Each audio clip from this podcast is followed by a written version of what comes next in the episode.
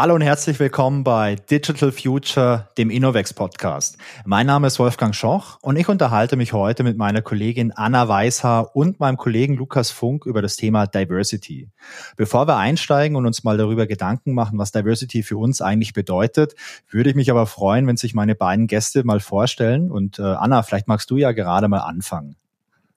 Ja, mache ich sehr gerne. Ja, wie gesagt, mein Name ist Anna. Ich bin jetzt schon seit einigen Jahren bei Innovex. Wenn ich so zurückdenke, 2014 habe ich meine Masterthesis bei Innovex geschrieben und bin seit 2015 dann Vollzeit als Mitarbeiterin an Bord, zunächst als Softwareentwicklerin. Da habe ich recht viel im Bereich Volltextsuche gemacht und jetzt seit Anfang letzten Jahres bin ich als Scrum Masterin in verschiedenen Projekten bei uns unterwegs.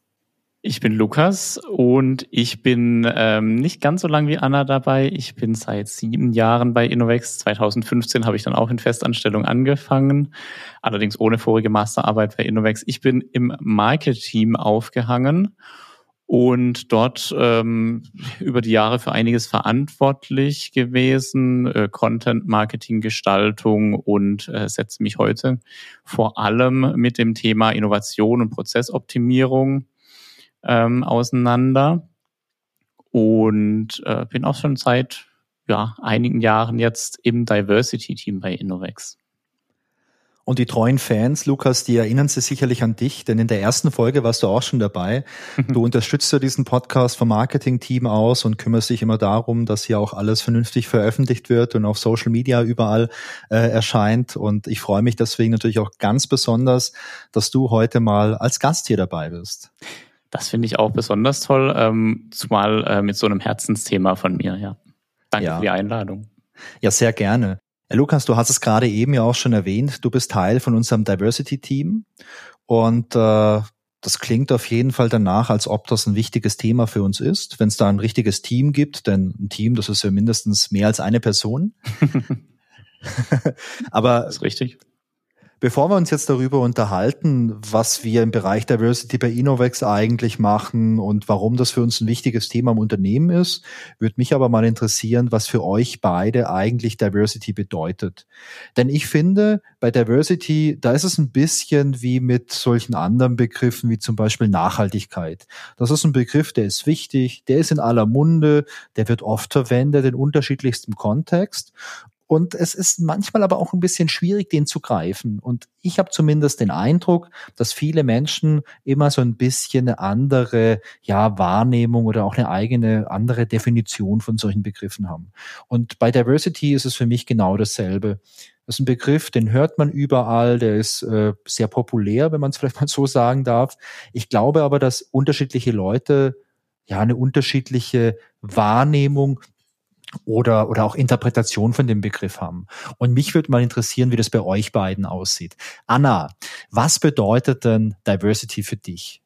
Also ich gehe tatsächlich von der Übersetzung, also von der Wortbedeutung aus. Vielfalt. Diversity heißt für mich, die Vielfalt mit zu bedenken, die wir in der Gesellschaft und auch jeder Einzelne im eigenen Leben so hoffentlich ähm, erlebt und hat. Und ähm, das umfasst dann halt ganz viele Facetten und Aspekte. Also der Aspekt, der uns wahrscheinlich primär in den Kopf kommt, wenn wir über Diversity sprechen, ist eben Gender. Also Männer, Frauen, aber das Feld lässt sich ja viel weiter aufspannen. Wir müssen ja nicht in dieser Binarität bleiben. Das heißt, das wäre so ein Aspekt von äh, Diversity. Und das geht dann eben weiter über Ethnie, Herkunft, aber auch Aspekte wie sexuelle Orientierung, Religion, Sprache vielleicht. Ähm, das heißt, es ist ein, ein sehr, sehr weites Feld, ähm, das sich eben mit der Vielfältigkeit der Menschen und ihrer Hintergründe befasst. Und das ist eben auch das, was ich im Kopf habe, wenn ich über Diversität und äh, die Beschäftigung mit dem Komplex Diversity spreche. Für mich ist das ganz ähnlich. Ähm ich würde jetzt dem noch das, den Aspekt Gesundheit, körperliche und geistige Gesundheit hinzufügen. Und ansonsten bin ich da komplett bei dir. Genau, und wenn man es dann vielleicht auch schon so ein bisschen weiterdenkt in Richtung, ähm, was bedeutet das für Innovex, dann war bei uns ja im Team Diversity und auch in der generellen Diskussion zum Beispiel auch sowas wie ähm, Bildung ein mhm. Stichwort, mhm. über das wir uns öfter mal unterhalten haben, denn vielleicht möchte ich ja nicht in einer Firma arbeiten, wo zumindest äh, unter den EntwicklerInnen äh, mehr oder weniger ausschließlich äh, AkademikerInnen sind, sondern es wäre doch schön, wenn sich auch da die Vielfalt der Berufsausbildung und äh, Fähigkeiten widerspiegelt und sich die Frage, ob ich eine gute Softwareentwicklerin bin, nicht daran festmacht, ob ich ein Universitätsdiplom habe, sondern daran, was ich kann. Das ist ein guter Punkt. Ich glaube, gerade letzteres äh, kenne ich aus der IT und auch aus den ganzen Jahren, in denen ich schon in der IT arbeite. Da gab es immer wieder mal Leute, die hatten kein Informatikstudium. Also da gab es mal einen Kollegen in einer anderen Firma, der war Musikwissenschaftler ich kenne mich nicht so super aus mit Musik, aber ich fand es immer faszinierend, dass er irgendwas mit Musik studiert hatte und dann bei uns richtig gute Software geschrieben hat. Und ich glaube, zumindest, äh, wenn man in den 90ern irgendwann mal Musikwissenschaften studiert hat, ich glaube, da hat man wenig äh, irgendwelche Programme geschrieben oder so. Und das war für mich immer so ein ganz cooles Beispiel. Und wenn ich drüber nachdenke, da gab es immer wieder mal Leute, solche Quereinsteiger, die entweder gar kein Studium hatten oder mal irgendwas anderes studiert hatten hatten. Also ich habe, natürlich gibt's so die Klassiker, Physiker, die, die lernen irgendwie im Physikstudium, lernst du auch ein bisschen zu programmieren natürlich. Aber ich hatte auch mal einen Kollegen, der war Geologe zum Beispiel und hat dann äh, bei uns Softwareentwicklung gemacht und das fand ich immer ganz, ganz cool. Ich wollte mich übrigens ganz kurz nochmal anschließen an das, was ihr gesagt habt, weil vielleicht ist ja auch interessant für unser Gespräch, äh, was ich unter Diversity verstehe. Für mich ist es auch äh, die Übersetzung, die du angesprochen hast, Anna, und zwar die Vielfalt. Früher war Diversity für mich kein Begriff, den ich verwendet habe. Früher ging es bei mir eher darum, dass ich auch gern irgendwie im Unternehmen gearbeitet habe, wo auch Frauen gearbeitet haben. Denn direkt nach dem Studium war die IT, also zumindest da, wo ich unterwegs war, sehr männerlastig. Und ich fand das immer teilweise ich fand es eigentlich immer anstrengend in Projekten, wenn da nur irgendwelche Männer in meinem Alter sind. Denn natürlich hast du irgendwelche Gemeinsamkeiten, weil du bist vielleicht ja gleich alt und äh, hast die gleichen Interessen etc. Also hast da schon eine gemeinsame Basis, aber ich fand das immer irgendwie langweilig und auch auf Dauer anstrengend. Also wenn man nur, also so ging es mir, wenn ich nur mit Leuten zusammen war, die so sind wie ich, das ist mal ganz cool für eine Zeit. Juhu, machst mal auch ein bisschen Quatsch und so. Aber auf Dauer fand ich es irgendwie anstrengend und auch monoton. Und ich habe mich immer gefreut, wenn sich dann mal doch irgendwie eine Frau verirrt hat ins Projektteam, was damals noch super selten war. Das hat sich ja zum Glück ein bisschen verändert. Und ich fand das auch immer sehr bereichernd, weil auf der einen Seite kamen, zumindest in meinem, in meiner Wahrnehmung, da immer mal ganz andere Ideen aus einer ganz anderen Richtung. Ich weiß nicht, ob das vielleicht ein Vorurteil ist, aber so habe ich das oft empfunden. Und ich habe auch empfunden, dass wenn ich in Teams unterwegs war, wo mal eine Frau oder auch mal zwei Frauen waren, dass das eine ganz andere Dynamik in so ein Team gebracht hat. Das hat viel mehr Ruhe reingebracht. Das hat einfach ein bisschen mehr, äh, ein bisschen besseres Miteinander reingebracht. Und da war ich früher schon ganz großer Fan, lange bevor ich den Begriff Diversity zum ersten Mal gehört habe. Ich weiß nicht, wie geht's denn euch? Wann habt ihr diesen Begriff zum ersten Mal so bewusst wahrgenommen? Gute Frage. Vielleicht vorausgeschoben äh, noch der Hinweis, dass es tatsächlich auch Studien gibt, die genau das belegen, was du jetzt äh, gesagt hast, Wolfgang. Also es gibt Belege, dass diversere Teams einfach auch besser performen, performanter sind, äh, einfach weil eben unterschiedliche Hintergründe und Ideen zusammenkommen. Ja. Also von daher trügt da das Bauchgefühl nicht.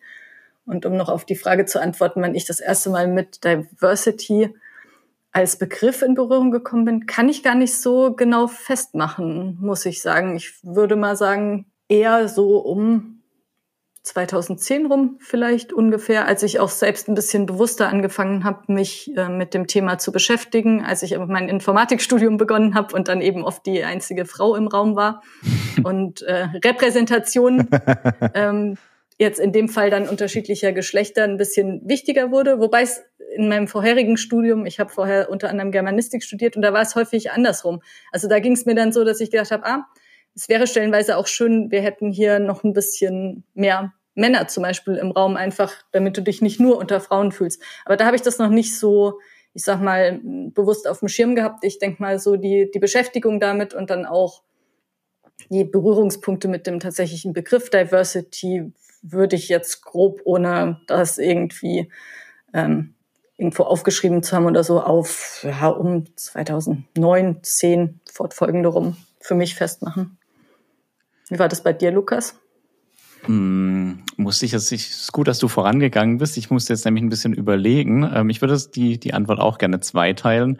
Ähm, einmal der persönliche Bezug zu der ganzen Thematik, der ist bei mir schon sehr, sehr alt. Ich bin ähm, in einer in einer Familie aufgewachsen mit ähm, homosexuellen Onkels. Und so gesehen war das für mich schon seit frühester Kindheit äh, eine Selbstverständlichkeit, dass es da solche und solche gibt. Ähm, und für mich war dann eher der Schock zu sehen, ach guck, da draußen in der Gesellschaft, ich war mal wohl in der Grundschule, war das wohl, ähm, für die ist es nicht allgemein. Die, die sehen da auch was Negatives drin und ich konnte das gar nicht nachvollziehen, weil das sind ja coole Onkels. Ähm, deswegen hatte ich da schon, ja, wurde ich da relativ früh mit konfrontiert. Ähm, aber den Begriff Diversity ähm, muss wohl ähnlich wie bei dir gewesen sein, Anna, dass ich da im Studium auch drauf gestoßen bin dann auf diese Unterschiede, weil ich, ähm, wir haben ja einen ähnlichen Hintergrund, äh, so gesehen. Ähm, ich habe äh, im Bachelorstudium Computerlinguistik studiert, ähm, NLP, ähm, mit englischer Sprachwissenschaft als Nebenfach. Und da war es nämlich genau wie bei dir. In der Sprachwissenschaft waren vor allem Frauen, in der ähm, Computerlinguistik waren schon relativ viele Frauen dafür, dass es ein technischer äh, Studiengang war, aber trotzdem deutlicher Männer, Männerüberschuss. Ähm, oder ja. Und da habe ich mir dann auch wirklich mich, mich mit dem Thema auseinandergesetzt. Woher kommt das? Warum ist das so? Welche gesellschaftlichen Erwartungen und äh, Gesellschaftsbilder, Rollenbilder stecken auch dahinter? Genau, das muss dann so. Das ist auch schon wieder länger her, das Studium, ne? Aber ja, auch so um diese Zeit gewesen sein, ja.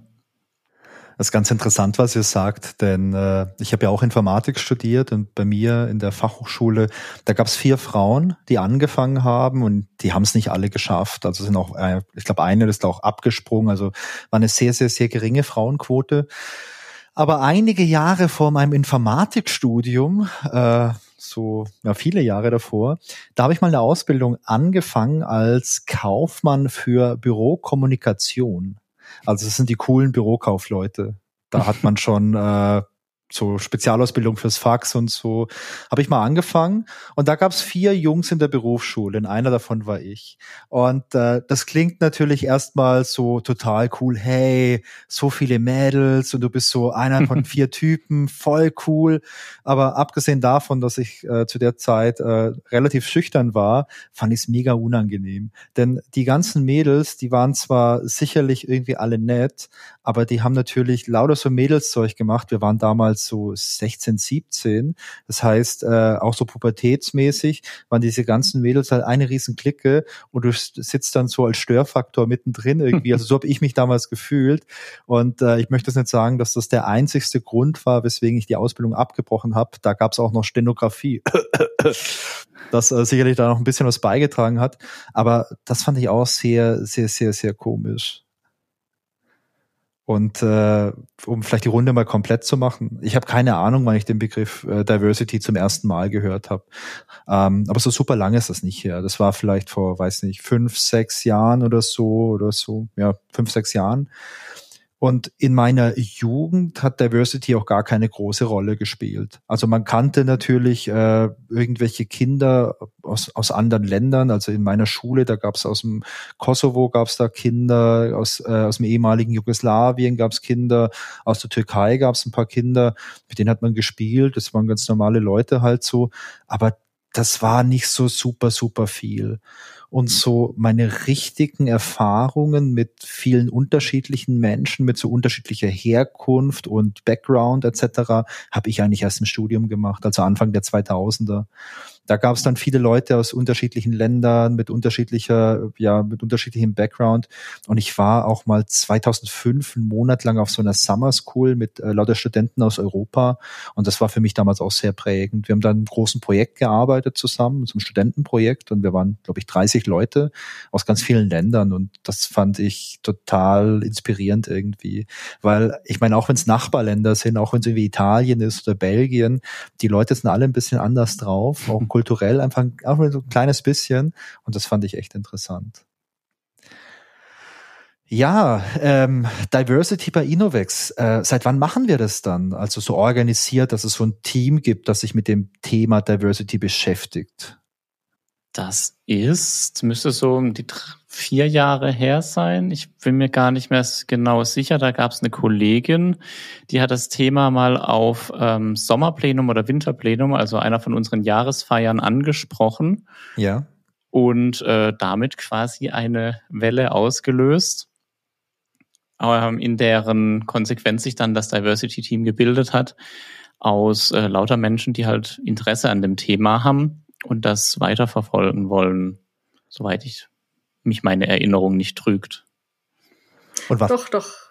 Die Erinnerungen teile ich durchaus. Und es war ganz interessant, dass es eigentlich, ne, es war ein relativ kurzer Vortrag. Es waren einfach hm. ein paar Folien. So, wie sieht das dann eigentlich aktuell bei Innovex aus? Und dann auch die Frage in den Raum gestellt, ähm, wie sind denn eure Erfahrungen im Projekt zum Beispiel? Denn wenn ich mich recht erinnere, war ein Anstoß nämlich auch, bei, wie die Innovex-Kultur ist, ist eine Sache haben wir bestimmt auch ähm, Verbesserungspotenzial, klar, aber da haben wir auch sehr viel selbst in der Hand. Die andere Frage ist dann, wie ist die Atmosphäre beim Kunden? Und da war dann so die Frage in den Raum gestellt, wie erlebt ihr das? In dem Fall war der Anstoß auch äh, die, die Geschlechterverteilung sozusagen. Wie erlebt ihr das denn jetzt speziell, ihr Kolleginnen? Ähm, wenn ihr vielleicht im Projektteam beim Kunden die einzige Frau seid, wie werdet ihr da wahrgenommen? Wie ist die Außenwahrnehmung durch den Kunden? Ähm, wie werdet ihr behandelt? Und ähm, das hat echt ziemlich hohe Wellen im positiven Sinne geschlagen, weil da kamen sehr viele Rückmeldungen und dann auch mhm. einiges, auf dem wir dann als äh, Team Diversity aufbauen konnten. Und wie sieht das konkret aus? Ähm, jetzt, Lukas, du meintest, es gibt seit drei, vier Jahren gibt es das Team. Mhm. Äh, das hat ursprünglich angefangen durch den Vortrag von der Kollegin, so wie du gerade erzählt hast, Anna. Was hat denn das Diversity-Team in diesen drei oder vier Jahren denn gemacht? Also auf der einen Seite, so wie ich es jetzt verstanden habe, ist das ein Anlaufspunkt für alle Leute in der Firma, die sich für das Thema interessieren, für den Austausch etc. Aber ich glaube, da ist ja auch noch mehr passiert als, äh, als nur der reine Austausch für, für dieses Thema. Ja, absolut. Ähm, der, ich glaube, am Anfang war am wichtigsten erstmal zu, zu, zu scopen, wie man so schön neudeutsch sagt. Also gucken, was fällt denn alles in den Bereich Diversity? Was wollen wir uns annehmen? Wo können wir was bewegen? Wo wollen wir was bewegen?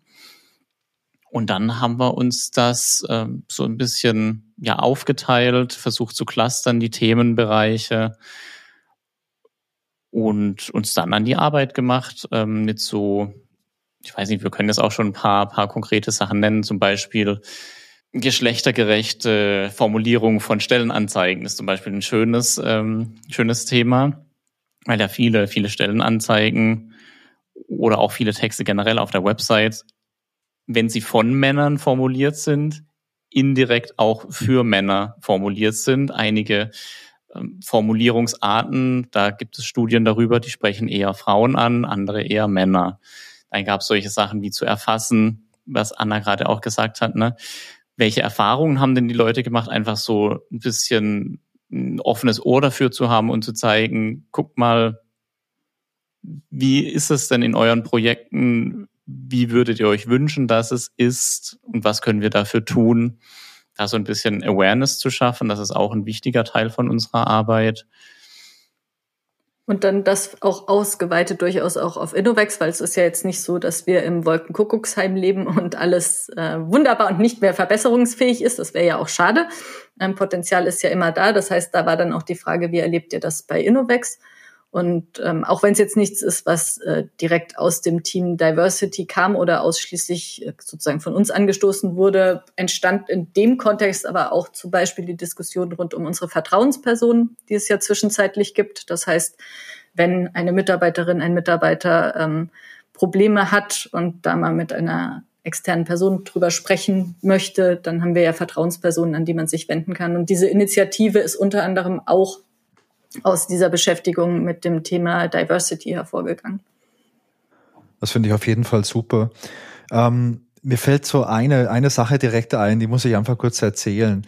Ich kann mich erinnern, weil, weil du, Lukas, du hast dieses Sommerplenum angesprochen. Ich weiß nicht, ob es dieses Sommerplenum war oder ein anderes, aber ich glaube, das war dieses. Da war ich auch äh, in irgendeiner Veranstaltung, also vielleicht nochmal für die Leute, die uns zuhören, das Sommerplenum oder das Winterplenum, also das eine ist ein Sommerfest oder halt unsere Weihnachtsfeier. Da gibt's immer so einen ja, geselligen Teil am Abend, wo es Essen gibt, Trinken, Musik etc. Und tagsüber gibt's immer irgendeine Art von Programm. Also wir machen da beispielsweise gerne so eine Art Open Conference, wo man irgendwelche Vorträge und Talks halten kann, Diskussionsrunden veranstalten kann etc. Und ich glaube, es war dieses äh, Sommerplenum, wo ich ähm, auch dabei war und ich war in irgendeinem so Vortrag von ja, von einem unserer Teamleiter, und da ging es auch um, um das Thema irgendwie äh, Geschlechtergerechtigkeit und da habe ich meine Hand gehoben und habe gefragt, ah, sorry, Gedächtnis ist so schlecht, geht auf die 40 zu. Damals war ich noch unter 40. Geht auf die 40 zu. Äh, wie viele Frauen gibt's denn bei uns in der Firma eigentlich, die Teamleiterin sind? Und dann war so ein Schweigen, weil das waren damals null. Und ähm, ich freue mich, äh, dass sich das verändert hat zum Beispiel. Also wir waren natürlich damals auch noch ein bisschen kleiner vor ein paar Jahren und äh, vielleicht gab es auch, ich habe keine Ahnung, vielleicht gab es auch nicht so viele Frauen, die Bock hatten auf so eine Rolle. Aber ich finde es sehr positiv, dass sich das seit damals verändert hat. Und ich habe jetzt keine Zahlen im Kopf, aber es gibt durchaus äh, eine, eine zählbare Menge an Frauen, die jetzt diese Rolle bei uns begleiten. Und ja, wir sind jetzt nicht so super hierarchisch organisiert und wenn du jetzt Teamleiterin bist, ist das jetzt auch nicht so super krass besonders. Aber es ist schon eine Rolle, wo du eine gewisse Verantwortung hast gegenüber anderen Menschen. Und da finde ich es einfach schön, dass es da halt nicht nur irgendwelche Männer gibt, sondern dass wir da jetzt auch wirkliche, kann man da vom Wandel sprechen? Ihr seid die Experten für Diversity. Ich bin nur immer der Mann, der dicke Mann auf dem dünnen Eis, deswegen muss ich mich ein bisschen rückversichern. Aber darf man da schon von Wandel sprechen? Mm, also ich glaube, das Thema Diversity ist ein konstanter Wandel. Das ja. ist äh, kein Anfangspunkt und kein Endpunkt. Na gut, doch einen Anfangspunkt muss man finden, aber ich hoffe, dass es ähm, keinen Endpunkt dafür geben wird, weil es ja immer wieder auch in diese Richtung Inspect und Adapt geht. Ähm, ja es gibt immer wieder was besser zu machen. Und ich fand es gerade ganz interessant, wie du das formuliert hast, dass sich da ähm, die Frauen auch nicht so interessiert haben für diese Möglichkeit, in die äh, Teamlead-Position zu kommen.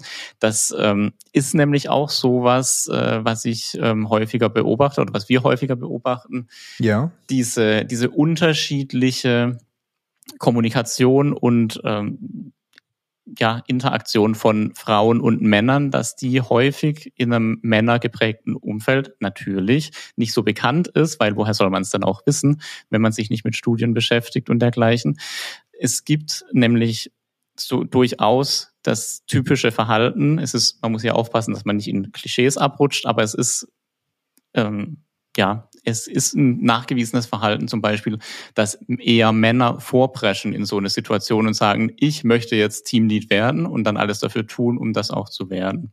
Während Frauen da eher sagen, hm, ist es denn überhaupt eine Möglichkeit, dass ich Teamlead werde? Bin ich denn eher geeignet? Äh, bin ich denn überhaupt geeignet, um Teamlead zu werden?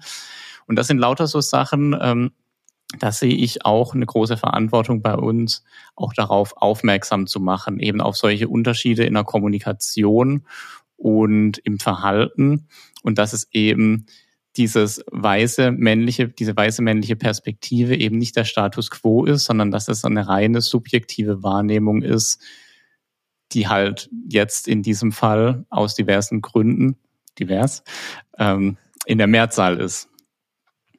Ja, und dass es dann auch nicht unbedingt das Ziel sein sollte, dass wir uns alle jetzt genau in diese Richtung entwickeln. Deswegen fand ich es aber auch äh, zum Beispiel ganz gut, dass es ja dann, wo wir jetzt gerade von Teamleads sprechen, durchaus auch Brownbacks zum Thema gab, so, was machen unsere Teamleads denn eigentlich? Wie werde ich denn Teamlead? Weil dann eben genau diese Nachfragen kamen, so dass man da eben nicht ausschließlich auf inoffizielle Strukturen sozusagen angewiesen ist und darauf ähm, einfach seinen, den eigenen Anspruch deutlich zu machen, sondern dass einfach transparenter ist. Wie laufen denn solche Prozesse bei uns ab und äh, was kann ich denn da tun?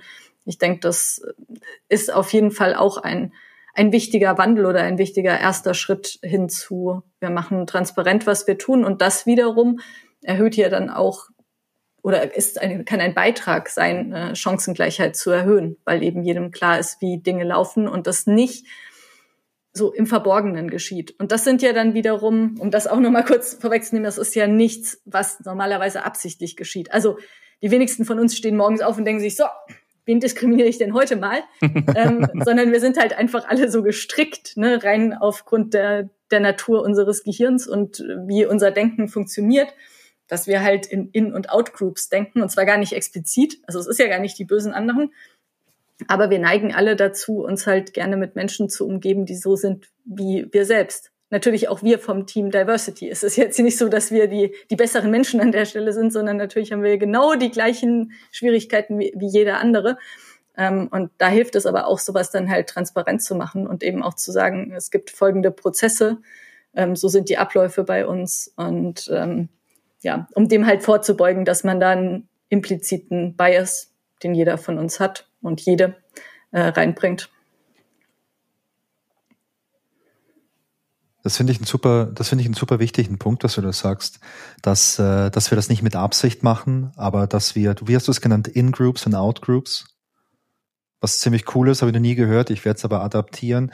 Ich hätte jetzt, glaube ich, eher irgendwie von Mustern gesprochen, denen wir halt super gern folgen. Und wenn das schon immer so war, unser ganzes Leben, ja, dann ist es so. Und äh, wenn ich jetzt als Frau in der Firma bin und ich vielleicht Bock hätte auf irgendeine so Stelle und ich sag, puh, jetzt gibt's aber in der Firma 20 andere Leute und das sind alles Männer und ich wäre jetzt die erste Frau, puh, dann muss ich ja besonders gut sein. Also, dass ich es als Frau schaffe.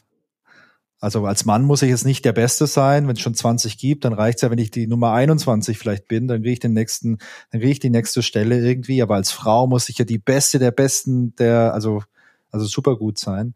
Und äh, ich glaube, das ist vielleicht einfach so die Sache, dass man, dass man solche Sachen im Kopf drin hat und das vielleicht manchmal gar nicht in Frage stellt. Man akzeptiert vielleicht Dinge einfach, weil das schon immer so ist, wie es, wie es halt so ja seit 40 Jahren vielleicht ist, vielleicht wie es bei den Eltern schon war und man, man hat das ja auch in der Sprache schon drin. Das ist ja der Teamlead. Okay, ist ein englisches Wort, gell, aber wir ich benutzen es mit einem deutschen Artikel. Gendern ist äh, nochmal eine ganz eigene Thematik für sich, ne? Ja. Ähm, und Gendern von, von ähm, Lehnwörtern, dann äh, wird es, glaube ich, hier ein linguistischer Nerd-Talk. Ja, aber wir, wir haben ja zwei Linguisten hier, gell? also da passt ja ganz gut. Ja, und ich, ich finde, ich finde schon, dass das, ähm, dass das viele, viele Dinge so festgefahren sind und, und eure Arbeit, natürlich habt ihr auch Gedanken, die festgefahren sind und, und Bias oder sowas. Aber wenn man sich dessen bewusst ist, kann man sich ja auch anstrengen und Dinge irgendwie mal auf die Probe stellen und mal Dinge auch mal mit dieser Brille irgendwie hinterfragen. Also das finde ich eigentlich ganz, eine ganz wertvolle Sache, weil da würde mich eure Einschätzung auch interessieren. Ich finde manche Dinge im Alltag schwierig, wenn ich jetzt irgendwie, keine Ahnung, mir nicht die Zeit nehme, über Sachen nachzudenken, zu denken, wenn ich irgendwie intuitiv entscheiden muss. Ähm, da da finde ich es teilweise schwierig, Sachen jetzt wirklich irgendwie so zu beurteilen. Es muss jetzt schnell gehen oder im Gespräch oder so muss wieder schnell gehen. Und wenn ich mir die Zeit nehme, über was nachzudenken, da komme ich auch zu, oftmals zu einem ganz anderen Schluss, weil ich es vielleicht einfach nochmal ruhen lassen kann oder so. Und das ist ja auch mit dieser geschlechtergerechten Sprache so. Ähm, ich fand das am Anfang, als das aufkam, mega sperrig unglaublich sperrig. Und äh, ich fand das auch unglaublich sperrig, wenn man das irgendwo gelesen hat. Und ich habe das nicht so oft gemacht. Ich habe mir eher einen abgebrochen und habe versucht, wenn ich einen Text schreibe, den so zu formulieren, dass man so äh, genderneutrale Begriffe nutzt. Was manchmal ganz einfach ist, manchmal ist es schwierig und manchmal ist es auch echt Murks, weil manchmal benutzt man dann irgendein Wort, das irgendwie so weit weg ist von dem ursprünglichen Wort, das man nutzen wollte, dass der Sinn verloren geht. Und für mich hat es sehr lange gedauert, mich, mich dem Thema zu nähern, sowohl was halt das Schreiben angeht, aber vor allem auch was das Sprechen angeht. Und ich mache das heute nicht perfekt. Ähm, aber für mich selber bin ich zufrieden damit, dass ich für mich selbst eine Progression einfach erkenne. Aber das war was, was für mich äh, sehr, sehr schwierig war, vor allem im Alltag. Wenn man die Zeit hat, sich darauf zu konzentrieren, dann fand ich das einfacher. Aber so im ganz normalen Gespräch irgendwie fand ich das super schwierig. Ja, ist absolut nachvollziehbar, ne? wenn man irgendwie jetzt in deinem Fall fast 40 Jahre ähm, das generische Maskulinum gewohnt ist, dann wird man nicht innerhalb von zwei Jahren auf ähm, ja auf Wörter gendern, wie, äh, eben im, im Sprachfluss. Ähm, ich wollte noch mal kurz darauf hinweisen, dass die geschlechtergerechte Sprache ja auch weitergeht als das Gendern, äh, nur um das noch mal auszudifferenzieren, aber weil du ja jetzt besonders auf das Gendern hinaus wolltest. Ich finde in dem Zusammenhang auch immer ganz spannend, was man denn mit dem Gendern verfolgt. Ne? Ist es, will man wirklich alle Geschlechter ansprechen? Möchte man auf den, also aus meiner Perspektive jetzt auch Irrsinn von generischem Maskulinum hinweisen. In dem Fall benutze ich dann auch gerne mal generisches Femininum. Das ist, äh, das sorgt auch immer ein bisschen für, für, äh, wie sagt man, Stirnrunzeln.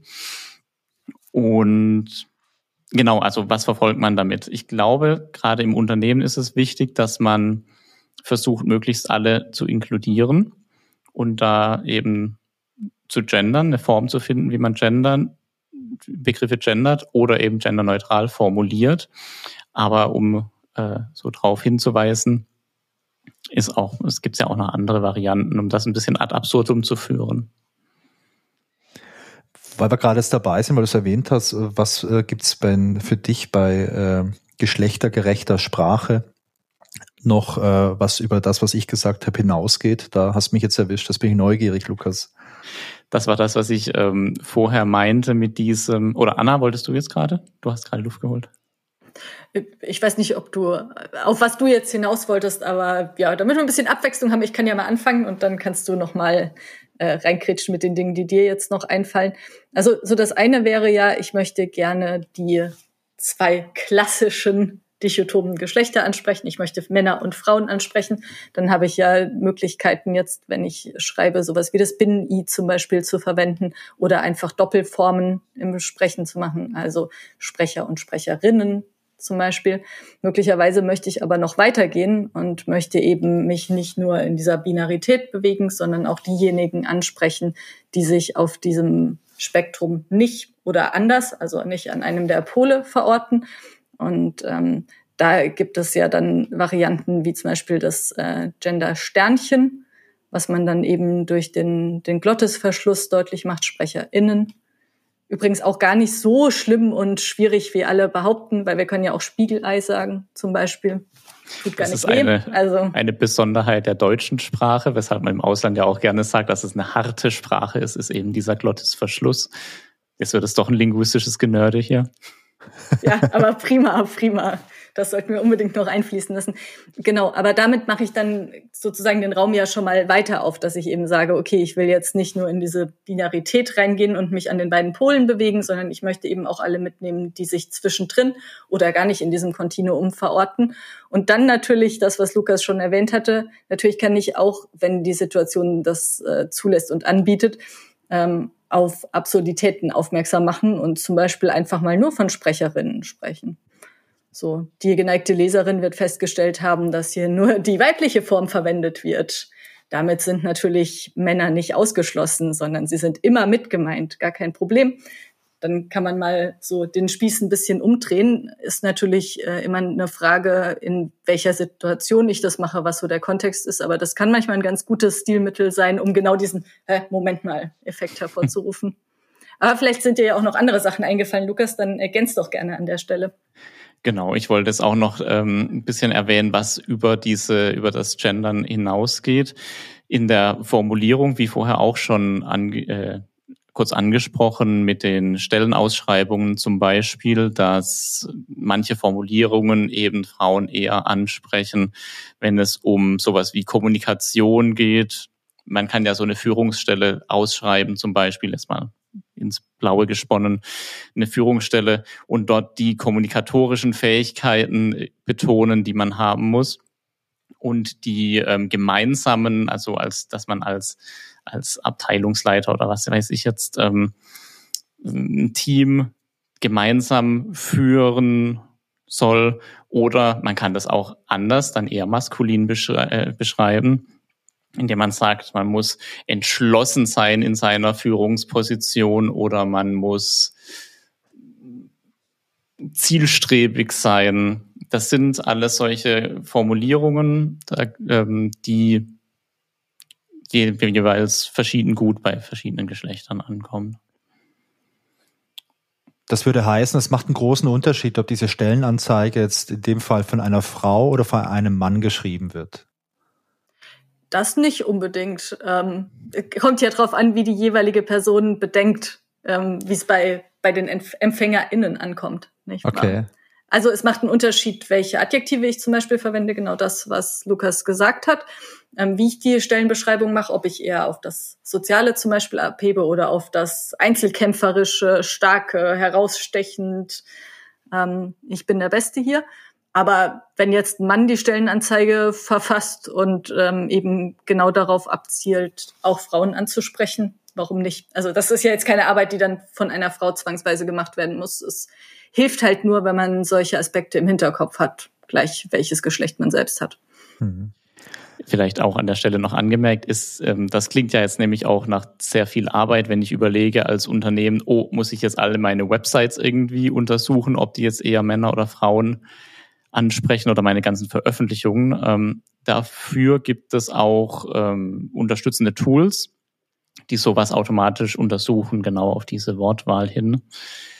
Ist natürlich keine allgemeine Lösung, aber es kann sehr unterstützen, mal ein Gefühl dafür zu bekommen, wie man das als Unternehmen denn macht, ob man denn dazu tendiert, äh, eher männliche Formulierungen oder weibliche Formulierungen zu verwenden. Ich meine, manchmal ist sowas ja vielleicht auch gewollt, wenn ich jetzt irgendwie ein Produkt anbiete und meine Zielgruppe ist ausgemacht, als das sind vielleicht Frauen zwischen 30 und 50 oder so, dann werde ich ja da wahrscheinlich auch marketingmäßig viel Energie reinstecken, um mit den Formulierungen, mit den ganzen Visuals und so weiter genau diese Person, diese Frauen anzusprechen. Aber ja, bei einer Unternehmenswebsite wie jetzt bei unserer, wir möchten ja letztendlich alle Leute ansprechen, damit alle Leute unsere Kunden werden, die äh, Interesse an einem guten IT-Dienstleister haben, damit die eine gescheite Lösung bekommen. Und wir möchten vielleicht auch eine ganz diverse Reihe von Menschen ansprechen, auf das sie bei uns mitarbeiten und unsere Teams verstärken. Und da kommt es ja dann auch zum Tragen, zum Beispiel bei Stellenanzeigen. Wie formuliere ich da das Aufgabengebiet? Warum ist es für uns als Firma wichtig, dass wir uns in dem Bereich Diversity engagieren? Jemand von euch beiden hat, ich glaube, Lukas, du hattest das erwähnt oder Anna, okay, 50 Prozent Chance. Jemand von euch beiden hat äh, vorhin auf jeden Fall mal erwähnt, dass es so eine Studie gäbe, die äh, belegt, dass die Vielfalt äh, gut ist für, für den Output von einem Team. Dass es gut ist, wenn man unterschiedliche Leute äh, hat und ihr habt mich in meinem Bauchgefühl dabei bestätigt das wäre für mich ja schon mal ein ganz guter Grund dafür zu schauen, dass man in einer Firma jetzt Leute hat im Team, die jetzt irgendwie divers sind. Keine Ahnung, unterschiedlicher Hintergrund, äh, alles Mögliche, was es gibt. Dass man wirklich eine, naja, ein Kessel buntes hat. Ähm, Gibt es darüber hinaus noch andere Gründe, für die, die dafür sprechen, dass es sich jetzt für uns und vielleicht auch für andere Firmen lohnt, äh, sich im Bereich Diversity zu engagieren? Also ich, würde die Frage umformulieren und fragen, was spricht denn dagegen? Weil wenn wir in einer diversen Gesellschaft leben, wäre es doch, also es ist ja absurd, dann zu sagen, nee, ich möchte aber nur Personen, die aus dem Kreis X und Y stammen, in meinem Unternehmen haben. Also da spricht ja nichts dafür. Naja, äh, ich lehne mich jetzt mal aus dem Fenster und setze mal eine andere Brille auf. So als äh, harter Firmenchef, der jetzt nur die Maximierung des Unternehmens im Sinn hat und wir leben in einer kapitalistischen Gesellschaft und ich weiß, dass es bei uns äh, glücklicherweise ein bisschen anders ist, dass wir auch viel Geld in, in verschiedenste soziale Projekte investieren, was ich geil finde. Aber wenn ich jetzt der äh, Chef wäre, natürlich äh, männlich, weiß, äh, erfolgreich und jetzt irgendein so DAX-Konzern führe, ja, dann möchte ich eine große Rendite haben, damit meine ganzen Aktionäre äh, happy sind und äh, damit alles gut läuft. Und äh, dann brauche ich ein vernünftiges Argument, warum ich jetzt Geld investieren soll in Form von irgendwelchen Investitionen oder Gehältern, um mich mit dem Be Begriff Diversity irgendwie zu beschäftigen. Und das kann natürlich sein, es ist ein cooler Begriff und äh, ich als DAX-Firma möchte auf meiner Website haben, yeah, wir sind divers. Schau mal, hier hast du noch fünf Fotos von echten Mitarbeitern. Wir haben hier äh, den Petro, der kommt aus Südamerika und ist homosexuell. Wir haben noch äh, jemand aus einem anderen Land. Äh, wir haben XYZ, alles echte Mitarbeiter. Chaka, wir sind eine coole Firma und jetzt kauft unsere Produkte gefälligst. Also das wäre für mich als DAX-Chef ja vielleicht ein Argument, aber Gibt es darüber hinaus äh, andere vernünftige Argumente, wenn man in der, ja, in der kapitalistischen Gesellschaft einfach unterwegs ist, in der wir uns befinden? Ja gut, ich meine, ein, ein schon genanntes Argument ist eben, dass sozusagen die Performance besser ist, weil andere Ideen reinkommen. Und ich würde jetzt sagen, für ein kapitalistisches und gewinnorientiertes Unternehmen kann es ja auch mal sehr von Vorteil sein, auch wenn manche das verschlafen, ähm, so ein bisschen aus den eingefahrenen Wegen rauszutreten. Also es kann doch gerade interessant sein, Leute reinzuholen, die eben nicht so sind wie ich selbst, um da auch Innovationen anzustoßen und mal andere Wege zu gehen. Was ja durchaus die Konzerne auch tun, dann halt nicht unbedingt ähm, in Form von Diversity-Initiativen, sondern in Form von, wir kaufen uns mal ein Think Tank ein oder so. Aber es sind ja tatsächlich so die Ideen, okay, irgendwie sind wir, kochen wir hier so ein bisschen äh, in unserem eigenen Saft. Wir brauchen mal den Anstoß, was wir sonst noch machen könnten. Und da könnte man jetzt ja auch argumentieren, hey, da ist so der Schritt hin zu mehr Diversity und äh, das Einstellen von Menschen mit ganz unterschiedlichem Hintergrund ein sehr guter Schritt hin, weil die bringen unterschiedliche Erfahrungen mit, die haben unterschiedliche Sichtweisen auf die Dinge und äh, die stoßen dann halt vielleicht auch die Veränderungen an, die bisher in dem Süppchen nicht so möglich waren, weil man halt das macht, was man schon immer macht und weil man ähnliche Universitäten besucht hat, die gleichen Bücher gelesen hat, äh, Dinge schon immer so gemacht hat und dann halt so ein bisschen in seinem eigenen Kreis drin bleibt und den nicht so leicht verlassen kann. Zudem äh, wandelt sich ja auch die Gesellschaft ständig weiter und ich glaube, das ist wichtig für Unternehmen, da auch mitzukommen und diesen Wandel ein bisschen zu begleiten und dann auch in deinem Fall, wie du es jetzt beschrieben hast, rein aus kapitalistischen Gründen zu verwenden. Es gab, ich habe gestern, vorgestern eine Studie gesehen, dass ähm, in der Gen Z, ich weiß gar nicht, wie alt die momentan ist, aber das sind die jungen Arbeitnehmenden momentan, dass die, ich glaube, 48 Prozent der Befragten meinten, sie wären lieber arbeitslos, als in einer unglücklichen Arbeitsstelle festzustellen. Und das ist eine deutsche Studie. Ähm, das äh, fand ich schon sehr beachtlich. Ähm, und eben diese Diversity kann ja dazu beitragen, dass mehr Menschen im Unternehmen glücklich sind und so dann automatisch auch die Arbeitsmoral steigt oder generell überhaupt noch Arbeitnehmende da sind. Denn wenn es der Gesellschaft wichtig ist, dann spätestens dann sollten sich auch ArbeitgeberInnen darüber Gedanken machen. Und dazu kommt dann vielleicht auch noch als so ein Aspekt, ähm, dass man natürlich auch in einer in Hinblick auf gewisse Merkmale sehr homogenen Gruppe durchaus Mitglieder haben kann, die sich auch noch wohler fühlen würden, wenn einige andere ihrer Facetten sozusagen noch abgedeckt würden. Also mit Diversity kannst du schon auch deshalb vielleicht das Wohlbefinden deiner MitarbeiterInnen noch stärken, weil die dann halt merken, hey, ich werde jetzt hier nicht nur wahrgenommen, zum Beispiel als äh, weiße Akademikerin mit Informatikhintergrund, äh, sondern eben auch, weil zum Beispiel die Firma sich engagiert im Bereich äh, LGBTQI-Rechte oder so. Also, dass man dann merkt, hey, da wird man als kompletter Mensch wahrgenommen. Oder ähm, auch im Hinblick auf ähm, ethnische Herkunft zum Beispiel. Hey, es ist auch wichtig, dass da Leute mit unterschiedlichem äh, Hintergrund zusammenkommen. Also auch das wird wahrgenommen als ein Aspekt meiner Persönlichkeit vielleicht. Das heißt, auch da kann ich sogar bei den Leuten, die ich schon habe, vielleicht noch ein gewisses Wohlfühlplus rausholen, wenn ich diesen Aspekt noch ins Spiel bringe. Und darüber hinaus natürlich dann auch noch meine Grundlage an möglicherweise rekrutierbaren Menschen ausbauen. Wenn ich mal so kapitalistisch sprechen möchte. genau, und wenn wir gerade in dem Kapitalismus-Sprech drin sind. Du hattest da jetzt so beiläufig auch noch was anderes erwähnt, Wolfgang. Ja. Und zwar diese, diese Darstellung von Menschen nach außen, ob das denn nicht genug sein könnte. Das ist ja auch ein wirklich ähm, wichtiger Aspekt dieses Social Washing oder Pink Washing, sagt man auch manchmal. Also das Unternehmen so darzustellen. Man denkt da ja gerne an diese Stockfotobibliotheken, wo Menschen diverser Ethnien sich ein High Five geben und damit irgendwie der schwäbische ähm, Autozulieferer plötzlich international ähm, divers ist. Stichwort Tokenism. Stichwort Tokenism. Was genau. bedeutet das ganz kurz? Also divers haben wir definiert, Ethnien haben wir auch definiert. Was ist Tokenism?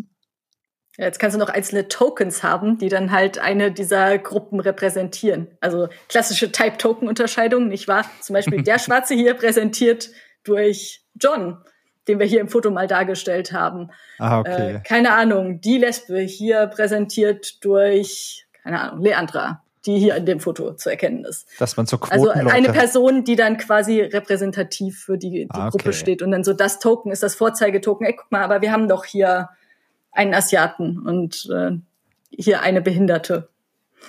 Also und eine Person mit körperlichen Einschränkungen und so weiter. Okay, okay, und verstehe. Das wird dann auch relativ schnell durchsichtig, wenn genau sowas da verfolgt wird von einem Unternehmen und dann erreicht man nämlich genau das Gegenteil davon, nämlich dass sich ähm, potenzielle Arbeitnehmende davon abwenden. Also ich bin ja zum Glück jetzt nicht der DAX-Konzern-Chef, denn äh, wäre ich das, hätte ich zwar unglaublich viel Geld, aber keine Freizeit und die ist mir sehr, sehr wichtig. Ähm, deswegen setze ich mal die DAX-Brille ab. Äh, Anna, was du gerade gesagt hast, in einem Nebensatz am Schluss noch, finde ich übrigens auch super wichtig, dass man sinngemäß äh, die, die ganze Menge der Personen, aus denen man irgendwelche Leute rekrutieren kann, dadurch ja vergrößert. Denn äh, ich glaube, was, was für jedes Unternehmen ja eigentlich was Wichtiges sein sollte, wenn man Geld verdienen möchte und erfolgreich sein möchte, ist, dass man ja gute Leute hat, die richtigen Skills mitbringen, die richtigen Ideen mitbringen und die richtige Motivation mitbringen. Und ich glaube halt, wenn du jetzt nur auf eine oder zwei oder drei Gruppen schaust, dann kannst du ja schon die besten Leute finden aus den Gruppen. Also wenn wir bei den, den Klassikern sind hier bei uns in äh, Westeuropa vielleicht sowas wie so weiße Männer mit akademischem Hintergrund, dann kannst du da die besten finden. Aber es gibt ja vielleicht trotzdem noch irgendwelche, keine Ahnung, Leute aus China, die mal für ein Studium rübergekommen sind und vielleicht halt auch einfach total gute Sachen drauf haben und die ignorierst du und dann verpasst du da ja auch was. Also das finde ich jetzt übrigens, also finde ich persönlich, und ich bin nicht so tief drin im Diversity-Game wie ihr beide, aber das finde ich immer so ein ganz gutes Argument. Äh, Wenn es dir nur um Geld und Kapitalismus geht, dann musst du ja gucken, wo die besten, ja, wo die besten Quellen für, für Mitarbeiterinnen und Mitarbeiter sind. Stichwort Fachkräftemangel in Deutschland, ganz konkret. Ja. Und ich, ähm, also ich persönlich mag es schon äh, durch die Projektarbeit, die wir bei uns haben, immer wieder mal, also Lukas, du hast weniger Projektarbeit, du hast ja so eine feste Stelle im Marketing und hast immer die gleichen Leute im Team. Aber Anna, wir beide, wir haben ja Projekte. Und wie lange dauern unsere Projekte im Schnitt? Vielleicht ein halbes Jahr, mal ein bisschen länger, ein bisschen kürzer? Vielleicht mal ein ganzes wahrscheinlich Jahr. Wahrscheinlich im Schnitt schon eher ein bisschen länger als ein halbes Jahr, aber auf jeden Fall deutlich zeitlich begrenzt. Ja. ja. Also ich würde sagen, man hat doch mindestens einmal im Jahr ein neues Projekt wahrscheinlich. Ja. Und dann hat man immer neue Leute im Team, mit denen man zusammenarbeitet. Und ich finde es super spannend, dass es so unterschiedliche Leute sind, die auch unterschiedlich drauf sind, unterschiedliche Geschichten erzählen. Ähm, also ich habe aktuell in meinem letzten Projekt, da hatte ich einen Kollegen aus Südafrika und eine Kollegin aus Belarus und zwei super nette Leute. War, hat echt Spaß gemacht, mit den beiden zu arbeiten. Aber natürlich ist jeder kulturell auch ein bisschen anders, hat ein bisschen eine andere Brille auf, erzählt andere Sachen, hat andere Gedanken vielleicht auch bei der Arbeit. Und das finde ich total spannend und bin auch gespannt im nächsten Projekt, was ich da für Leute irgendwie antreffe im Team, mit denen ich zusammenarbeite.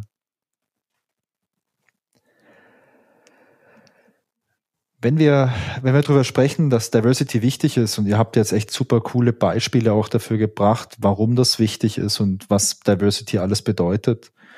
Was sind denn für euch äh, im Bereich Diversity vielleicht für uns im Unternehmen Ziele, die wir jetzt noch verfolgen sollten in der, ja, in der nahen Zukunft. Du hast gesagt, Lukas, es endet nie, es gibt nur einen Anfang und man muss es immer weiter treiben. Continuous Improvement, da bin ich ein großer Freund von, in allen möglichen Bereichen, weil ich glaube, man kann immer Dinge verbessern, vielleicht mal in großen Schritten, vielleicht auch mal nur in kleinen Schritten. Aber wenn ihr jetzt mal überlegt, wo wir heute stehen, im Bereich Diversity. Was sind denn für uns die großen ja, Ziele oder Herausforderungen für die nahe oder mittlere Zukunft? Ja, ich glaube, ein Ansatz ist auf jeden Fall, da weiterzumachen, wo wir jetzt schon begonnen haben. Also wir hatten ja vorhin schon gesagt, am Anfang stand so ein bisschen die Diskussion, oh, Diversity hat so viele Facetten, auf was möchten wir uns denn jetzt zunächst mal konzentrieren? Und ähm, da ging es dann eben tatsächlich um Gender Diversity. Und das ist was, wo wir einiges, wo einiges passiert ist, ähm, wo wir aber noch lange nicht fertig sind. Das ist definitiv was, was wir weiter im Auge behalten sollten ähm, und wo aktuell auch noch ein Stück weit das Monitoring, sagen wir mal, aussteht. Also einfach jetzt nicht im Sinne von, wir möchten jetzt ein, ein Dashboard mit unseren aktuellen Zahlen veröffentlichen, ähm, aber einfach so für, für, die, für die Selbstkontrolle und die Hinterfragung, so wo, wo stehen wir denn jetzt eigentlich, welche Fortschritte haben wir denn da gemacht, wie sieht's aus und wie können wir diese Initiativen vielleicht noch ausweiten. Das ist bestimmt ein großer Punkt nach wie vor auf der Tagesordnung, auch für die Zukunft. Und ähm, dann gibt's natürlich noch die weiteren Facetten von Diversity, wo stellenweise ein bisschen was passiert ist, aber wo wir, glaube ich, auch noch Potenzial haben, da nochmal genauer hinzuschauen. Genau, und vor allem dieses Thema Awareness schaffen ist was, was ja auch nie endet und ja immer wieder neue, wo, wo wir auch immer wieder neue Facetten vermitteln wollen und auch schauen, dass sie auch in allen Bereichen im Unternehmen ankommen. Ne? Es geht, wenn es jetzt so um neue Büroplanung geht, dass man guckt, dass man das barrierefrei gestaltet. Wenn es darum geht, die mhm. Website zu überarbeiten, dass man die zum Beispiel barrierefrei gestaltet. Ähm, wenn, wenn wir über eine neue Hausschrift nachdenken, wenn wir über Veranstaltungen nachdenken, wo wir als Sponsor auftreten wollen, überprüfen wir dann, wie hoch die Beteiligung von Frauen ist oder ob im Gremium, das die Talks auswählt, auch wieder nur weiße Dudes rumsitzen. Sowas, dass das alles im, im Bewusstsein ankommt und dann in jedem Aspekt mitgedacht wird. Ich glaube, das ist ein großes Anliegen von uns und das eben nicht als regulierendes äh, Organ hier bei Innovex. Das sind wir nicht. Wir sind kein, kein Diversity Gate oder sowas, sondern wir setzen darauf, dass wir die Menschen erreichen, zum kritischen Reflektieren anregen und so immer ein bisschen Stück für Stück besser werden. Genau, und ich glaube, da haben wir auch noch einige Punkte, wo man zum Beispiel auch mal wieder drauf gucken könnte, weil das ist ja auch das Schöne an unserer Arbeit sozusagen wie auch in der Softwareentwicklung. Du bist ja nie fertig. ne? Wenn du dann eine Sache mal gemacht hast, dann inspect and adapt, äh, schau, was bisher passiert ist und ähm, setz da nochmal an. Gerade jetzt, ich denke dran, dass so langsam ja auch wieder ein bisschen die, die Meetup-Saison und so weiter losgeht, nachdem die Pandemie jetzt ja vorbei ist. Stay tuned. Nein, aber man merkt ja, dass mehr Präsenzveranstaltungen und so weiter wieder sind. Also wird da auch ein bisschen mehr sein. Und da hatten wir zum Beispiel auch mal vor einigen Jahren ganz gute Erfahrungen gemacht, ähm, damit mal gezielt zu sagen, hey, wir möchten auch ein bisschen Sprecherinnen ähm, mhm. promoten. Das kam sehr gut an, ohne dass wir das explizit deklariert haben als, hey, wir machen jetzt hier ein Frauen-Meetup. Ähm, aber dass man dann, wenn so Dinge jetzt wieder auftauchen, da auch noch mal stärker wieder das Vergrößerungsglas drauf hält, um einfach mal zu schauen, wie sieht's denn da aus. Ähm, ja, so Sachen kommen einfach, glaube ich, in, in regelmäßigen Abständen dann wieder hoch, wie du auch sagtest, Lukas, und dann manchmal auch noch ergänzt durch äh, neue Kriterien, die wir vorher vielleicht nicht auf dem Schirm hatten. Barrierefreiheit zum Beispiel wichtig, aber auch immer so in Zyklen mal wieder auf dem, auf dem Tablett und im Fokus. Genau, und es macht ja auch immer einen Unterschied, ob man da jetzt praktisch im Nachhinein draufschaut. Wie haben wir es bisher gemacht? Was hätten wir besser machen können? Was schon mal gut ist aber dann an den Punkt zu kommen, wo das von vornherein eben nicht als weiterer Aufwand oder Kostenpunkt gesehen wird, sondern einfach selbstverständlich mitgedacht wird. Ich glaube, das ist ein ganz großes Ziel. Ja, definitiv.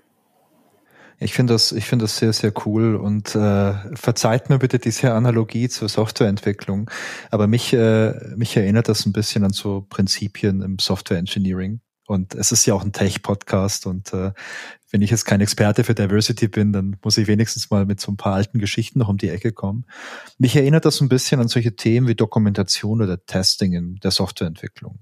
Wenn ich mich heute mit, äh, mit jungen Leuten bei uns in der Firma unterhalte, die heute Software entwickeln und die vielleicht vor drei, vier, fünf Jahren ihren Abschluss gemacht haben, irgendwie einen Bachelor oder einen Master und jetzt hier entwickeln, dann ist für die Leute äh, sowas wie Testing oder Test-Driven Development und Dokumentation für irgendwelchen APIs und so, so ganz normal. So, hä, Wolfgang, warum soll man das nicht machen? Das macht doch gar keinen Sinn. Ähm, aber vor 10, 15 Jahren war das noch ganz anders. Da war das eher so, oh Gott, Dokumentation auf gar keinen Fall. Tests, na, die haben wir jetzt rausgestrichen. Ähm, der Kunde, dem war das Angebot jetzt zu groß. Und ähm, ja, jetzt haben wir halt gesagt, wir haben 15 Prozent Aufwand für irgendwelche J-Unit-Tests und die haben wir jetzt rausgestrichen und dafür hat der Kunde das jetzt unterschrieben und das machen wir das. Und jetzt müssen wir einfach ein bisschen besser aufpassen, dann passt das schon.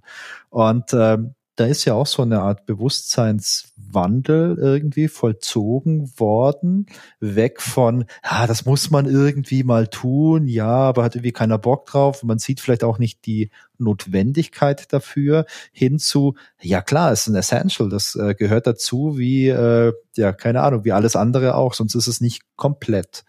Und für mich erscheint das Diversity-Thema ein bisschen, ein bisschen ähnlich. Also für mich ist das momentan so dieser, dieser Status so teilweise, ja, warum soll man das vielleicht machen? Je nachdem, wen du fragst. Und ja, ist nur zusätzlicher Aufwand und naja, die anderen machen es auch. Vielleicht müssen wir da jetzt mitziehen, weil äh, wenn es so, weißt du, in der IT, ja, wenn es Google macht, dann müssen wir das jetzt auch machen, weißt du, was eine gute Sache ist. Also ich komme ja wie die Anna aus dem Bereich Search und da haben wir das früher, Anna, ich erinnere mich noch an Projekte, die wir beide zusammen gemacht haben, da haben wir das ja oft gehört. 80 Prozent Google. 80 Prozent Google reicht, ist der Maßstab und äh, vielleicht ist das in der IT ja gerade auch so. Aber was ihr jetzt beschreibt, dass man hingeht und das nicht als, wir müssen es tun, hey, wir sind die Diversity Police bei Innovex und wer jetzt einmal vergisst zu gendern, kriegt einen Strafzettel, sondern hinzu, wir wollen diese, wie hast du es gesagt, Awareness äh, schaffen und verstärken und wecken. Das finde ich eigentlich einen ganz guten, guten Ansatz, weil ich glaube ganz ehrlich, wenn es um solche Themen geht und wir das halt schon immer anders machen, vielleicht auch aufgewachsen sind und jetzt nicht irgendwie 20 Jahre alt sind und ihr wart auch mal Teenies. Äh, als Teenager ist man ja viel affiner für, für Neues. Dann ist man auch vielleicht, hat man ja auch Bock, was Neues zu machen, gerade weil es neu oder anders ist. Wenn man ein bisschen älter wird, tut man sich damit einfach auch schwer vielleicht. Und da diesen Ansatz zu haben, hey, wir sind keine Dogmatiker, sondern wir wollen die Awareness schaffen und wollen eher vermitteln, warum das gut ist und nicht, dass man es unbedingt tun muss. Das finde ich persönlich einen ganz guten Ansatz. Ja, ich denke auch, da dogmatisch zu sein, ist insofern schon nicht der richtige Ansatz, weil wir selbst, wie schon das Öfteren gesagt, ja auch nicht perfekt sind. Also es ist ja jetzt nicht so, ne, als äh, könnten wir hergehen und sagen, ja, macht so wie wir und dann äh, ist alles wunderbar, weil jede und jeder von uns hat so die eigenen ähm, Blindspots und äh, Dinge, bei denen man sich erwischt. Also ich zumindest habe das ganz oft, dass so irgendeine Aussage aus meinem Mund kommt und dann höre ich mir nochmal zu und denke mir, oh, spannend, wo kam das denn jetzt her? Das ist ja äh, sehr interessant, was du offensichtlich so für Vorurteile und so weiter in dir drin hast. Da bin ja. ich ja nicht anders als alle anderen Menschen auch, aber genau das macht die Beschäftigung mit solchen Themen ja auch so wertvoll, dass man einfach die Möglichkeit hat, sich da selbst nochmal zu hinterfragen und eben auch für sich selbst dieses Continuous Improvement zu haben. Und das äh, gestehe ich und gestehen wir natürlich auch jedem anderen zu. Also geht ja nicht drum, irgendwie jetzt Fehler anzuprangern und böse, böse, böse da irgendjemand an den Pranger zu stellen, sondern es geht ganz nach dem retrospektiven Prinzip darum, nicht Blame zu verteilen, sondern zu schauen, hey, was können wir daraus lernen und wo kann es hingehen? Wo sehen wir uns eigentlich in der Zukunft? Und genauso ist es dann ja auch legitim, dass sich manche Menschen davon jetzt belästigt oder genervt fühlen von diesem ewigen, diese ewige Gender-Debatte, wie man häufig ja irgendwo liest das ist auch legitim oder das ist, das ist ein Beiprodukt davon. Aber es ist halt wichtig, dass es die Debatte gibt und nicht, dass sich die Fronten verhärten, ähm, sondern dass man da schaut, dass, ja, dass es eben in die richtige Richtung sich entwickelt. Ja, klar. Auch wenn man natürlich nicht jede Meinung akzeptieren muss, ganz klar. Es gibt Grenzen, aber es gibt eine Diskussion. Ja klar, ich meine, ich kenne ja auch den Spruch, hey, gibt's nichts Wichtigeres, Lukas? Gibt's nichts Wichtigeres? Heute, guck dir mal die Welt an, überall gibt's ganz viele schlimme Dinge. Gibt es nichts Wichtigeres als zu gendern? Und ich kenne durchaus auch einige Frauen, die äh, sagen, hey, Jetzt gendern in der Sprache, so ein Quatsch braucht man nicht. Also wenn da Programmierer steht, da fühle ich mich als Frau auch angesprochen. Das habe ich auch schon von, von vielen Frauen gehört. Also was heißt von vielen, ist nicht von Tausenden, aber in meinem Freundes- und Bekanntenkreis, da gibt es einige, die sehen das so. Die sagen, ja, es ist mir mhm. völlig egal, wie das ist. Ich glaube, das kann man auch respektieren, dass es der Person egal ist. Aber das ist, das ist eine wichtige Dualität. Ne? Ähm, sagen ja genau, weil im Anschluss kommt dann immer dieses Argument, ja, vom Gendern verändert sich das auch nicht. Sollte man nicht lieber tatsächlich die Umstände ändern. Aber das ist ja, das beeinflusst sich ja gegenseitig. Ne? Eine Sprache kann für mehr Aufmerksamkeit sorgen und für eine Selbstverständlichkeit, aber sie ist nicht das, das Lösung, das, die Lösung des Problems, sondern das Problem muss auch an anderer Stelle angegangen werden. Und das sind zwei verschiedene Stellschrauben, die zusammenwirken müssen, um dann letztendlich das Problem zu lösen. Und wenn jetzt Gender nicht deine Stellschraube ist, dann arbeite an einer anderen Stelle daran, aber akzeptiere es, dass es eine Stellschraube ist. Ja. Und in die gleiche Richtung gehend bei solchen Argumenten finde ich auch immer ein bisschen schwierig, dass dann ja unterstellt wird, die Leute, die jetzt Awareness auf dieses Thema ähm, lenken, ne, die sind dann nur damit beschäftigt, machen nichts anderes. Das stimmt ja schon nicht. Und sie ziehen Ressourcen ab vom Kampf für den Weltfrieden. Also wenn Lukas und ich jetzt hier nicht sitzen würden und mit dir eine Stunde ähm, über Diversity sprechen, dann würden wir natürlich den Weltfrieden herstellen. Und das finde ich irgendwie so einen sehr schwierigen Gegensatz, der da aufgemacht wird, weil erstens kann ich ja nicht nur eine Baustelle haben, ich kann mich ja für sehr viele verschiedene Sachen einsetzen. Ähm, und außerdem sind wir ja zum Glück auch ein paar mehr Menschen auf der Welt, so dass genau wie Lukas gesagt hat, äh, jede und jeder da auch äh, die eigenen Schwerpunkte und auch verschiedene Schwerpunkte setzen kann. Absolut. Ich meine, aber das ist ja dieses klassische Argument, das findest du ja überall.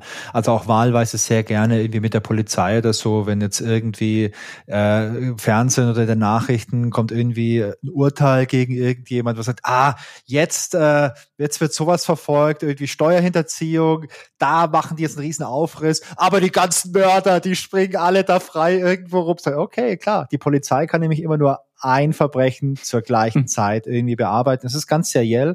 Und wenn der Steuerverbrecher, wenn der verhaftet ist, dann fängt man wieder erst einen Mörder. Klar, also ich meine, diese Argumente.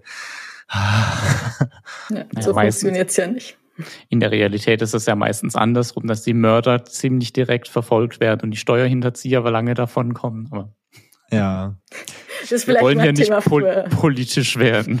Ja, her das ist ja vielleicht Thema für einen anderen Podcast. Herzlich willkommen bei Politik Future, dem äh, Politik-Podcast. Ja, ähm, zum Schluss hin hätte ich noch eine Frage an euch beide.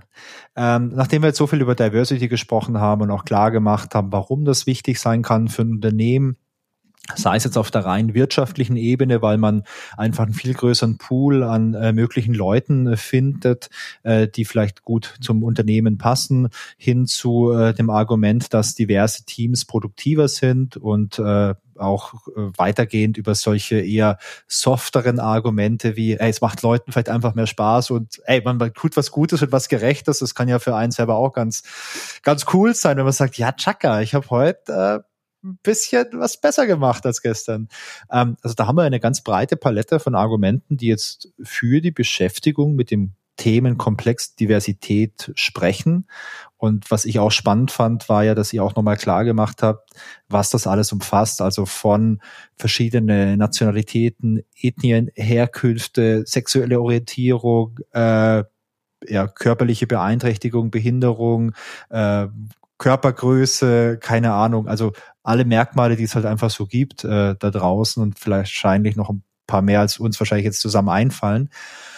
Was wären denn eure Ratschläge oder Empfehlungen, wenn man jetzt einfach ein bisschen mehr ja, Diversität in sein Leben bringen möchte oder vielleicht selbst ein kleines bisschen dazu beitragen möchte, dass das eigene Unternehmen, der Freundeskreis oder auch die Gesellschaft ein kleines bisschen diverser wird? Was kann man denn da jetzt vielleicht sofort tun oder morgen?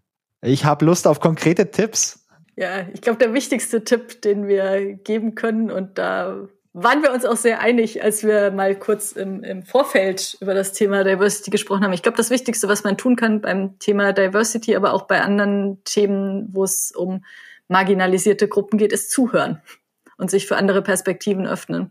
Also nicht rangehen an die Welt und ähm, meinen, man wüsste schon alles und sich dann vielleicht auch neuen Argumenten versperren. Das heißt ja nicht, dass man alles, was man dann hört, ähm, annehmen und als eigene Wahrheit anerkennen muss, aber einfach mal diese prinzipielle Offenheit, hey, vielleicht ist da ja was dran. Mhm. Ähm, ich höre mal meinem Gegenüber zu und äh, lass mir mal erzählen, wie, wie andere Menschen das empfinden und was für sie hier vielleicht gerade die Problemstellung oder die Herausforderung ist. Das ist, glaube ich, ein eine ganz wesentliche Haltung, um in dem Bereich, aber auch in anderen und generell im Leben weiterzukommen. Genau, und wenn man das ganz konkret äh, mit einem Gefühl verbinden möchte, finde ich es immer ganz gut. Ähm, wir hatten ja ganz am Anfang ein bisschen von dem Thema Instinkt und ähm, Intuition gesprochen, dass manche Dinge einem in, intuitiv anders oder fremd vorkommen sich daran zu erinnern und sobald man das, dieses Gefühl hat, dann mal zu überlegen, warum kommt mir das jetzt fremd vor? Was sind das für Menschen oder für Dinge, die mir da fremd vorkommen? Was ist das normal für mich und warum ist das das normal für mich?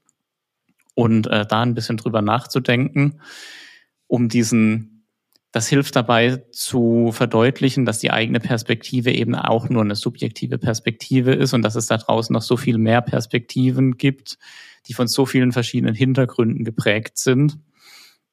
Und wenn man das, glaube ich, wenn es da einmal Klick gemacht hat, dann hilft das ungemein auch in Zukunft noch schneller Zugänge zu finden zu diverseren Menschen, Umständen, Dingen, Bräuchen, wie auch immer. Und ähm, auch immer nicht auch immer zu, zu akzeptieren, dass man selber da Fehler macht, dass man eben geprägt ist von einer rassistischen Gesellschaft, von einer sexistischen Gesellschaft, aber dass das klassistischen Gesellschaft, ableistischen Gesellschaft, um die ganzen Stopp, Fachwörter auch nochmal aufzugreifen. Also, also klassistisch, da habt ihr mich. Sexistisch, da habt ihr mich auch. Also, ich weiß, was es bedeutet. Rassistisch hast mich auch. Aber was ist äh, ableistisch? Ableistisch bedeutet, dass wir von der geistig und körperlich ähm, als normal definierten Form ausgehen, was ja an sich schon ein Problem ist. Ähm, manchmal beschreibt man das als körperliche oder geistige Einschränkung oder Behinderung viel allgemeiner, was ja auch schon wieder sehr wertend ist. Wenn man zum Beispiel an Menschen im autistischen Spektrum denkt und dann sagt, die seien krank, nur weil das Gehirn anders funktioniert, ist das ja schon mal problematisch. Also ableistisch bedeutet einfach diese allgemeine Darstellung von körperlicher und geistiger Gesundheit versus eben Behinderung, jetzt in Anführungszeichen. Okay, okay, verstanden. Ich kannte den Begriff nicht. Kommt das dann ableistisch von enabled oder able genau, to do? Von oder? Being also able-bodied, genau, ja. able-bodied, able-minded Person, die halt als die Norm okay. gesetzt wird und dann werden die Bedürfnisse derjenigen, die von dieser Norm abweichen, halt nicht bedacht. Und das kann dann, also da hast du halt auch wieder die ganze Bandbreite. Das, das geht über so Beschimpfungen wie du Spacko oder so, mhm. wo einfach ganz klar abgewertet wird, ähm, mhm. hin zu Alltagssituationen, wo einfach nicht mitbedacht wird, dass es, wenn wir jetzt bei Menschen auf, im autistischen Spektrum bleiben, dass es äh, für die zum Beispiel sehr herausfordernd sein kann, in einem Großraumbüro zu arbeiten. Nicht zwangsweise, gibt natürlich Leute, die da gute Strategien haben, gibt aber auch Menschen, für die das sehr schwierig ist. Und wenn dann halt zur Norm gemacht wird, hey, du musst doch damit umgehen können, stell dich einfach nicht so an, dann haben wir da halt äh, schon wieder eine Form von Diskriminierung, in dem Fall dann halt aufgrund von Ableismus. Okay, Vielen Dank, also kannte ich nicht den Begriff, aber äh, macht Sinn, so wie er das erklärt. Okay, das heißt also, dass wir uns äh, bewusst machen sollten, dass wir halt solche Denkmuster irgendwo einfach in uns drin haben.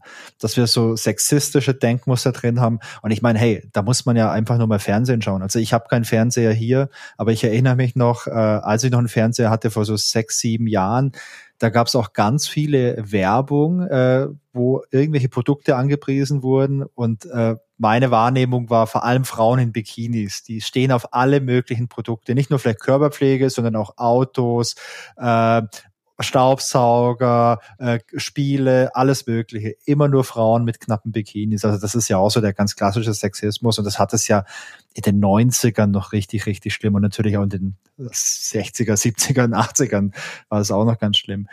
oder äh, so rassistische Vorurteile, puh, ich kann mich da auch nicht frei, frei machen. Also ich bin im kleinen Dorf aufgewachsen und äh, bei mir in der Familie war das ganz normal, dass man da immer sehr, ich sag's mal, verhalten, äh, verhalten und, und skeptisch war gegenüber irgendwelchen Ausländern, die im, im Dorf gewohnt haben. Weil da gab's nicht viele, da gab's vielleicht den einen oder die eine Familie und die waren natürlich anders äh, haben sich vielleicht anders angezogen, haben eine andere Sprache gesprochen und dann waren die natürlich auch gleich irgendwie suspekt. Also ich kenne das ja. Genau das meinte ich nämlich. Und wenn du jetzt spür, ähm, das Gefühl hast, oh, die sind anders, wenn du dich dann fragst, ja, warum sind, kommen die mir anders vor? Was ist denn dahinter? Habe ich Angst, dann, dass sie mich nicht verstehen, dass ich sie nicht verstehe?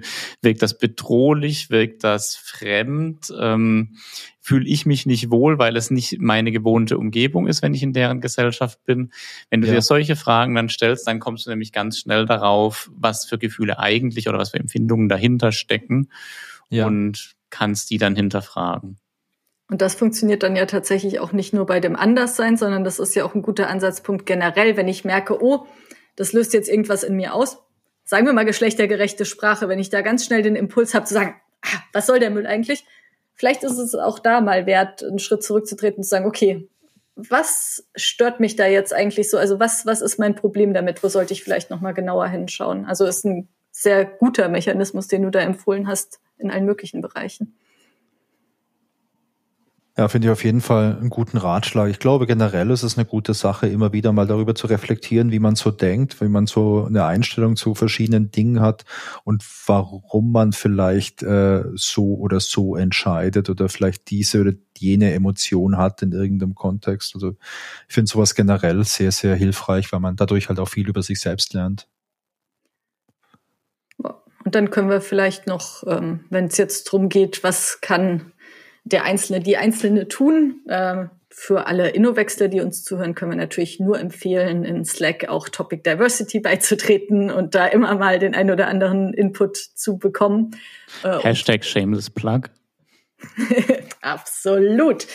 Ähm, ja, und generell Input ist natürlich auch ein gutes Stichwort, denn jenseits von anderen Menschen zuhören und äh, eigene Perspektiven hinterfragen, schadet es natürlich auch nicht, äh, sich ein bisschen zu belesen oder mal in den ein oder anderen ähm, Podcast reinzuhören. Und je nachdem, in welche Richtung man da gehen will, wir hatten es vorhin sehr häufig von ähm, Unconscious Bias, also Vorurteilen, die uns oder Voreingenommenheiten, die uns gar nicht äh, selbst bewusst sind. Da gibt es zum Beispiel von Iris Bonnet ein ganz gutes Buch What Works. Und da zeigt mhm. sie so ein bisschen auf, wie diese unbewussten Mechanismen eigentlich funktionieren, wie so ein Bias dann dazu führt, dass möglicherweise sogar die schlechtere Wahl getroffen wird, einfach weil Menschen in dem ich mache es so, wie ich es schon immer getan habe, drinstecken. Und sie zeigt dann aber auch auf, was denn Gegenmaßnahmen sein können, wo es auch nachgewiesenermaßen Studien gibt, ähm, dass das denn funktioniert, um sich nicht von dem Bias freizumachen, weil das wird nicht funktionieren, aber um dem entgegenzuwirken, aktiv und bewusst. Also mhm. das ist in die Richtung eine ganz gute äh, Leseempfehlung, würde ich sagen. Und das verlinken wir natürlich auch, wenn du mir den Link im Nachgang zuschickst, Anna. Na klar, kein Problem.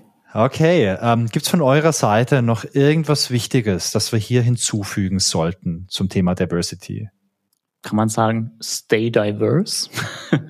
Du hast es eben getan. Nein, bleibt aufgeschlossen.